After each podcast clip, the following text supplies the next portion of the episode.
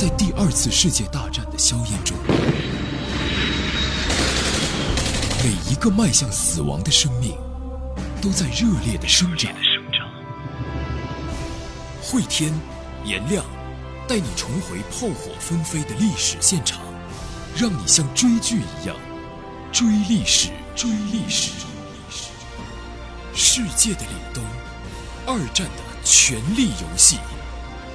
本节目由喜马拉雅 FM 独家制作播出。世界的凛冬，二战的权力游戏第一集，各位好，我是颜亮，我是慧天，我们的故事从这里就开始了啊！时间线是一九三三年，我们把镜头对准柏林。首先出来一个小孩，叫卡拉，十几岁的小小姑娘。卡拉的爸妈，我们介绍一下，他的爸爸就是沃尔特，妈妈是莫代。沃尔特出生于德国旧贵族家庭，他跟英国的贵族莫代是两个相爱的恋人，也结婚了。莫代呢是在一战结束之后，跟随着沃尔特从原来的战胜国英国来到了此刻凋敝不堪的德国社会。从一个贵族的千金，现在也是各种活都会干了，养育了好几个孩子，其中一个就是卡拉。小卡拉一走进厨房啊，就感到一股刺骨的敌意。今天为什么吵呢？老样子，还是为了政治上的事情。莫代和沃尔特两个人坐在餐桌的两头。沃尔特呢，穿着灰色西装、白衬衫，带着丝绸领带，穿得很端庄啊，老贵族范儿，表情严峻。沃尔特这会儿应该也四十多了吧？四十多啦，你看他的肚子都已经有点隆起来了，再也不是当初的帅哥模样啊。莫代呢，他是为什么事儿惹火了丈夫？莫代他写了一篇文章，登在了社会民主党人的杂志社上面。在这份文章当中啊，莫代是大大的调侃了一番德国的新总理阿道夫·希特勒。好，这交代了一个背景了啊。希特勒此刻已经当上了德国的总理了。是啊，之前在啤酒厂革命那次已经成为阶下囚了，但随后呢，希特勒还是借助自己强大的政治力量吧，纳粹党羽翼众多的情况之下，在民粹主义蔓延整个国家的时候搞民主选举，最后选出来的人一般都非常的不着调啊。当时德国还有一个总统叫兴登堡总统。总统超然于日常的政务之上，一般来说扮演一个裁判官的角色。总理呢是政府的实际掌控者，这是当时的德国政局啊。这个新登堡给大家介绍一下这真实人物啊，之前是德国的陆军元帅、政治家，然后在一九二五年的时候当选了魏玛啊，就是德意志共和国的总统，在一九三三年一月任命希特勒为政府的总理。新总理上台，莫代就写文章来调侃他，是的，所以这也是一个特别胆大的英国姑娘啊。还有一点呢，也得看到啊，尽管希特勒当选总理了，但纳粹党在议会里面他不是绝对多数，不是绝对多数啊。虽然他的势力非常强，可能哪个党都不敢站在这个党面前，但是这个党呢，他并不是说超过了百分之五十一啊。就是你想办什么事儿，还得经过议会，回头议会给你否了，还达不到独裁的地步。对这篇文章呢，是莫代写了调侃新总理的，而沃尔特是念这篇文章啊，越念就越生气。他说：“莫代你怎么写这个啊？你看这段，希特勒总理穿着燕尾服正装，似乎显得非常的难受。希特勒总理显然对于意大利大使夫人伊丽莎白非常感兴趣。嗯，交代了一个细节啊，当时的。”德国跟意大利的外交互动是非常频繁的。你看啊啊，意大利大使夫人在希特勒当选总理之后，第一时间啊来送达了问问候啊。嗯，这段调侃啊，就是其实希特勒本人。对女人不感兴趣啊，这个人对男人也不感兴趣，好像就对狗跟战争感兴趣啊。但是莫代写着文章呢，就是感觉调侃他，感觉在搞人身攻击。嗯，这个沃尔特他本身不喜欢纳粹，但是呢，他就觉得你写这种人身攻击，第一没有意义，第二呢，你惹毛这些人干什么？很危险，给自己惹麻烦啊。对，此刻的沃尔特真的是活得小心谨慎了，已经啊。嗯，他自己是社民党成员，然后他自己也经历了从啤酒厂暴动之后德国社会发生的一切，这会儿的德国社会。冲锋队啊，已经出现了啊！纳粹冲锋队这帮流氓，什么事都干得出来。所以呢，沃尔特生气呢，不是说政治主张跟莫代不一样，而是担心的是你自己的安危。这是我们这个家庭的安危，你不能这么玩，把全家置于危险境地啊！对啊，这时候啊，家里面有一个住家保姆叫艾达，这艾达在后文里面也反复出现的啊。住家保姆艾达呢，就过来在沃尔特先生桌子上放杯水，就意思您别说了，这干嘛呀？但沃尔特理都没理艾达啊。接着他就说呢，哎，你在这边，哎，你知道惹恼纳粹是什么后果啊？这帮人非常危险，对不对啊？结果呢，莫代火了，他说呢，我要的就是这个效果。我告诉你，我宁愿死也不会写任何讨好他们的东西。而且我告诉你，沃尔特，不要对我发号施令。我知道他们危险，但我就要跟他们对着干。哎，莫代这个脾气啊，过了这么多年还是这样啊，对，固执，有点任性啊。嗯当然，他也不是这么任性固执，他也不会嫁到德国来啊。啊对个性他是有两面性的啊。嗯，沃尔特就说呢，说这样啊。至于和纳粹斗争要不要斗争那？当然要斗争。我们不能将国家扔到这帮人手上，但是我们应该在议会里面向他们发动攻击啊，对吧？做理性的讨论。那小卡拉听到这边啊，心说呢，这个我爸啊是理性、谨慎、遵纪守法，我妈呢激进、我行我素啊。爸爸一直是坚守原则，妈妈一直是咄咄逼人，这两个人永远无法取得一致。小卡拉在这儿他就琢磨，这两个人当初是怎么结婚的呢？两个都个性主见这么强的人啊，嗯，而且小孩的青春期啊，对于父母吵架会非常敏感。嗯这两个人的结合，一段非常感人且曲折的爱情故事。可歌可泣。嗯我读书读到那一段的时候，我简直差点潸然泪下。那段莫代选择跟沃尔特回那段到表白啊到，德国啊，嗯用了圣经里的一段话，打动了无数听众。沃尔特他就说啊，那，我肯定跟他们理性斗争啊，理性斗争才能真正的伤害纳粹。你现在这么做，老婆哎，你会让这帮人发狂，明白吧？莫代就冷笑，哎，你说是能够伤害他们，他们不发狂，我没伤害他们，他们反而发狂，说明你想反了。我这么写才能真正的对他们造成伤害。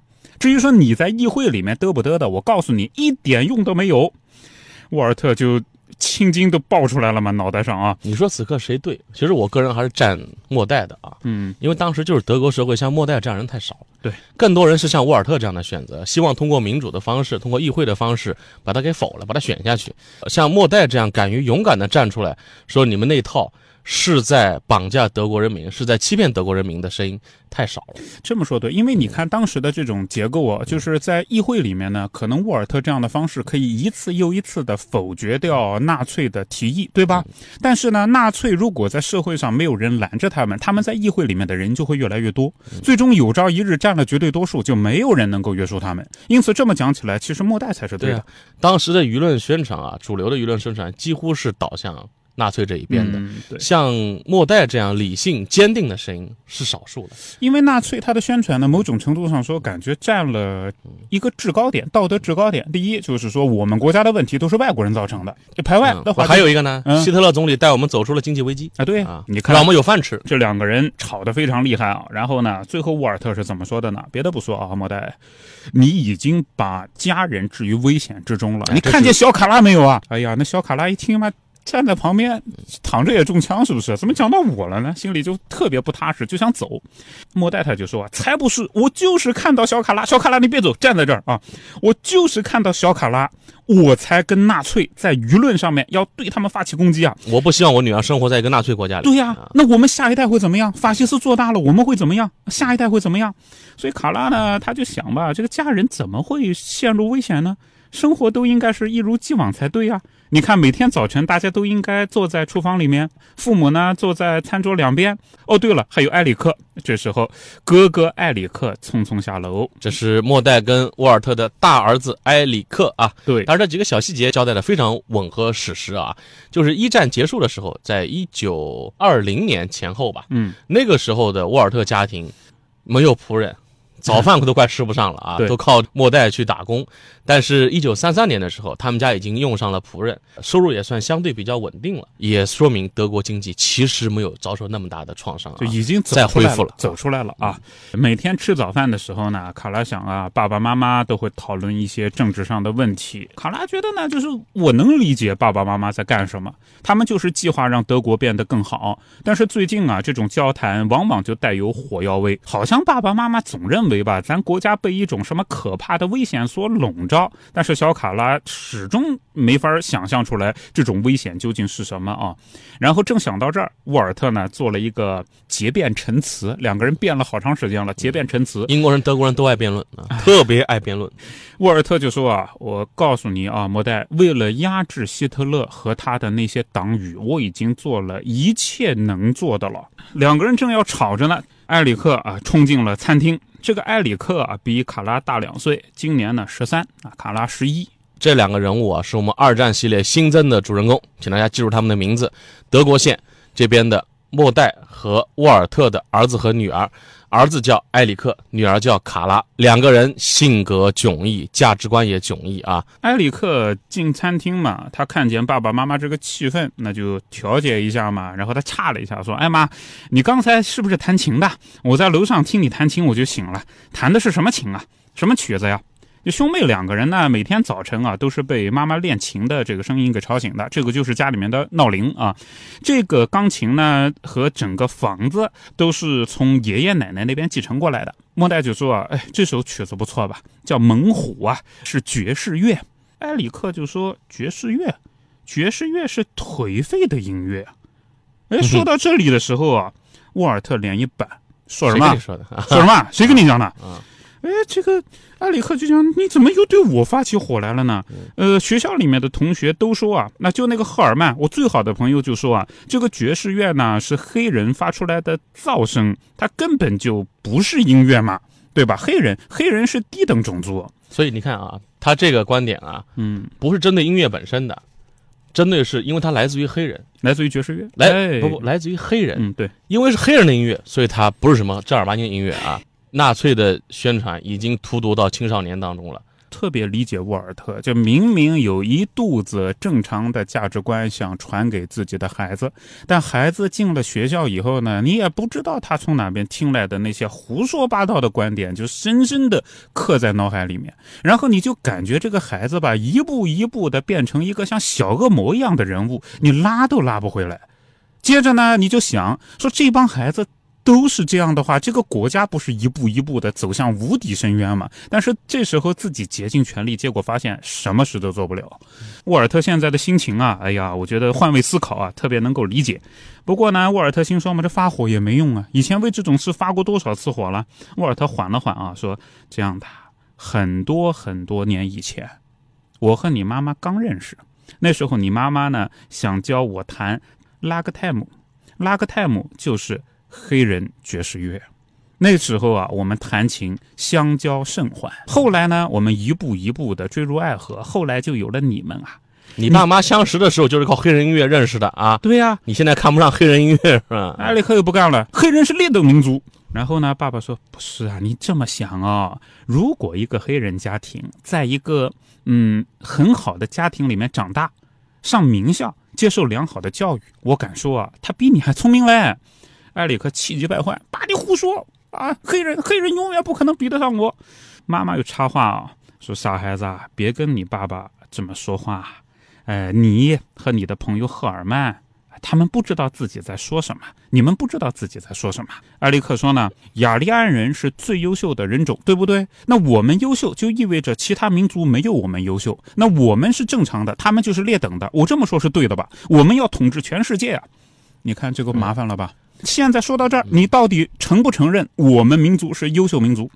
你如果说承认我们优秀，他们就劣等；你说他们不劣等，我们就不优秀。你看这怎么办？种族主义的种族主义啊，种族主义加民族主义。你想，孩子本来都是一张白纸，从出生那一刻开始，如果没有人跟他们灌输这些东西，他是不会有这样的印象：黄皮肤、黑皮肤、白皮肤、雅利安人、高卢人、亚洲人、蒙古人。是有人在后天跟他们反复的灌输，我们是这个地球上最优等的民族，谁向他们灌输的，不言而喻啊。沃尔特呢，感觉就很疲惫。他说呢，你们那些纳粹朋友啊，包括你们的那些纳粹老师，他们不知道历史，或者也许他们知道，但他们故意不跟你们说实话。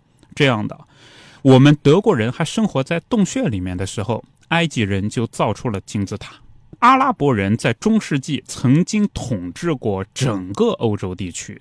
穆斯林学会算术的时候啊，德国的王子们还不会写自己的名字。一个人是不是聪明和种族就没有关系？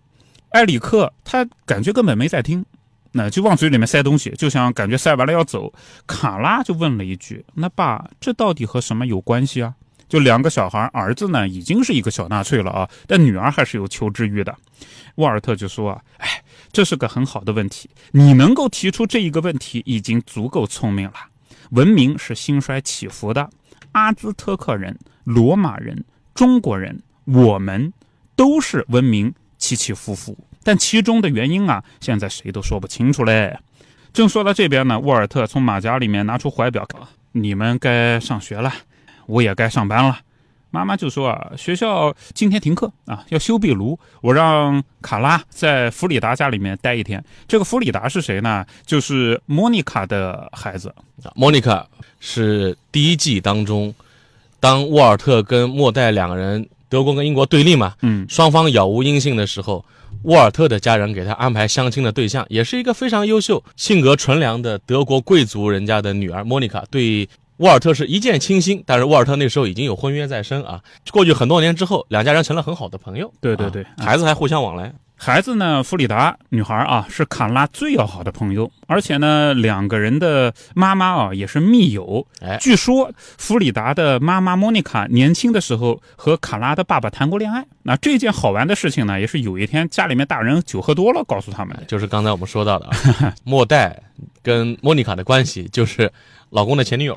对啊，对，就这概念，就这意思，就这意思啊。嗯呃，沃尔特就问啊，哎，不让艾达来照看卡拉呢？艾达不是咱家住家保姆吗？莫代说呢，艾达要去看医生。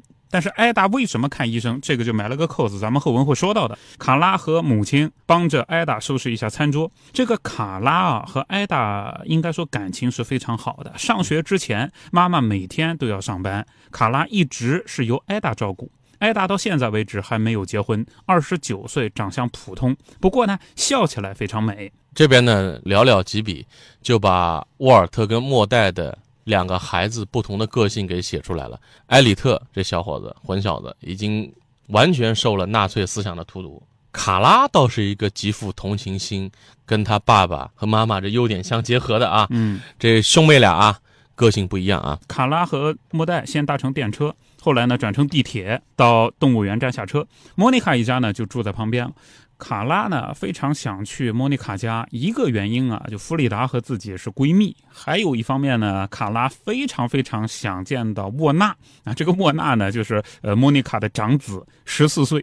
为什么卡拉一直暗恋这个大哥哥？这个大家注意一下啊。另外一位重要的主人公出场了，嗯沃纳，他是莫妮卡的儿子，他是沃尔特前女友的儿子。现在沃尔特的女儿是暗恋老爸前女友的儿子了啊，有点乱啊。呃，其实也不乱啊。其实也不乱。嗯嗯，这个卡拉呢，很孩子气啊，但确实也是一往情深哈。卡拉卧室里面玩娃娃家嘛，摆个小迷你床，然后呢，在床上并排放一对玩偶啊，然后卡拉私底下管那个玩偶就叫做卡拉和沃纳。当然，这是她自己的小秘密，所有人都不知道，包括闺蜜弗里达都不知道。小女孩的心思。弗里达呢，还有一个七岁的弟弟叫阿克谢尔。这个、呃弟弟呢，天生就脊柱开裂，常年需要接受治疗，现在住在柏林市郊的残疾人医院里头。好，这个人物啊，大家也注意一下。虽然后文戏份不多，但是注意，这是一个德国社会残疾的儿童。我们只把扣子埋在这儿啊。有代表性。莫妮卡的孩子，其中有一个是一个德国社会残疾的孩子啊。对这些残疾儿童在纳粹彻底执政之后，受到了疯狂的迫害啊。嗯，一路之上啊，这莫代看上去有心事啊。卡拉呢，一直就没怎么说话，但最后呢，也实在是架不住气氛那么僵啊。卡拉就问妈妈：“妈，那个我今天跟弗里达肯定玩得很开心，对吧？”妈妈莫代就说呢：“呃，是是吧？呃，但愿一切顺利啊。”那卡拉就说：“妈，当然会玩的一切顺利啊，会有什么事儿吗？”莫代就说啊。啊、我说的不是你们这个事儿，我说的是关于希特勒的那篇文章。嗯，你爸爸其实通常都是对的。卡拉就问：“那么你要是真是惹恼了纳粹，我们会到底怎么样呢？你能告诉我吗？”莫代古怪地盯着女儿看了好久，后来说了一句话：“老天爷啊，我带你来的是怎样的世界，怎样的国家啊！”再往后，两个人就又没说话了。步行了十分钟以后呢，他们来到了弗里达家。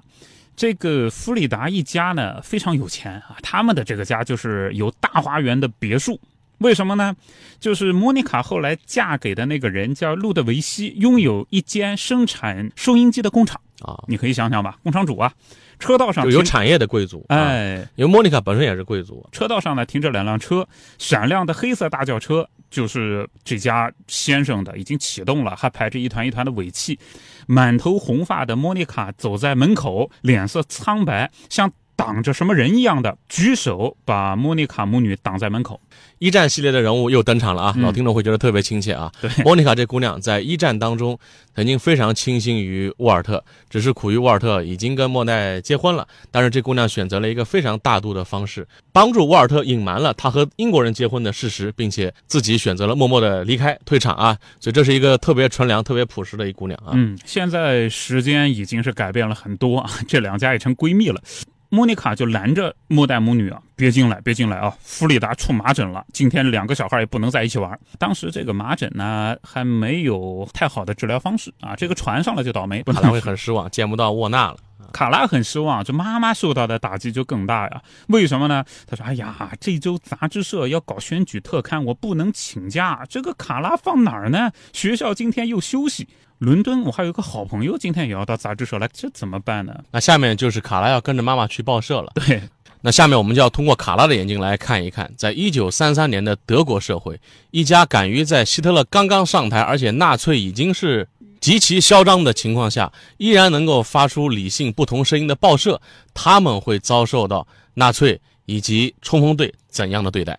我们在下集当中跟各位继续来讲述。当然，在本集当中也出现了很多的名词，我们这里呢也做一个知识卡片，帮您更好的去理解剧情啊。首先，德国社会民主党。它到底是一个什么样性质的党派？德国社会民主党呢？它是第二国际的政党，第一国际是一八六四年，当时马克思、恩格斯在当中工作。第一国际最辉煌，一八七一年巴黎公社占领巴黎，到一八八九年就有第二国际了。第二国际是恩格斯领导的啊，马克思那时候已经去世了。第二国际里面有英国工党、德国社会民主党、法国社会党、布尔什维克都在里面。德国社会民主党后来呢，在第一次世界大战之后取得了很大的优势。因为很明显嘛，一开始的那些政治势力是错的，那别人是错的，德国社民党就是对的了。一战之后，德国社民党它的领袖叫弗里德里希·艾伯特，他担任总理，而且呢，党也主导了政府的各个部门。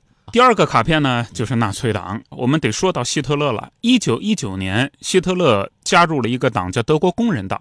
后来因为希特勒这家伙，他的演说能力、煽动能力实在是太强，他就。不停地宣传对凡尔赛合约啊，对共产党的仇恨啊，对犹太人的仇恨啊。